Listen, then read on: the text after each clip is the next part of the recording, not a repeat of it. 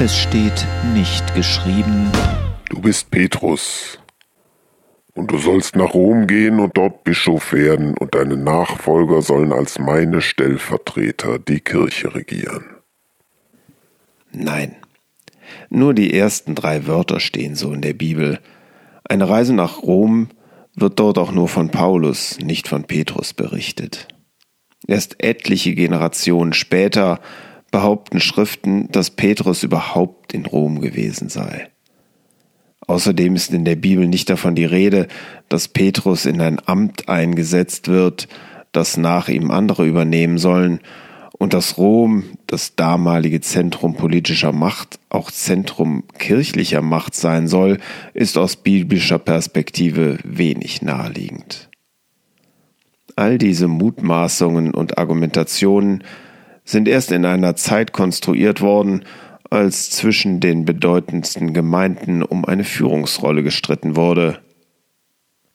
Verblüffend, wie erfolgreich diese Erzählweise bis heute ist und wie weit sie auch außerhalb der römisch-katholischen Kirche geglaubt wird. Du bist Petrus, und auf diesen Felsen will ich meine Gemeinde bauen. Matthäus 16, Vers 18. Eigentlich ist das nicht mehr als die Zusage an Simon Petrus, diese eine Person, dass er die Gemeinde gründen wird. Und das ist wirklich so geschehen, wie die Apostelgeschichte berichtet. So wie er schon im Kreis der Jünger wiederholt die Initiative ergriffen hatte, war er es auch, der nach Himmelfahrt mit seiner Pfingstpredigt maßgeblich für das Wachstum der jungen Kirche gesorgt hatte, und er blieb ohne Zweifel eine Autorität. Doch das ist eigentlich viel gewaltiger als die Stellvertreter Christi auf Erdengeschichte.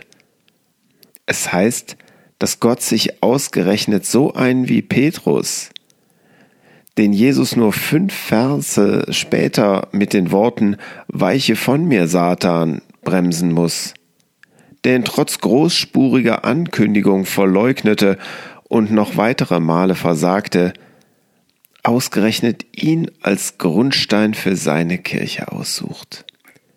Welche Ausrede soll dann gelten, warum nicht du als ein Baustein geeignet wärst?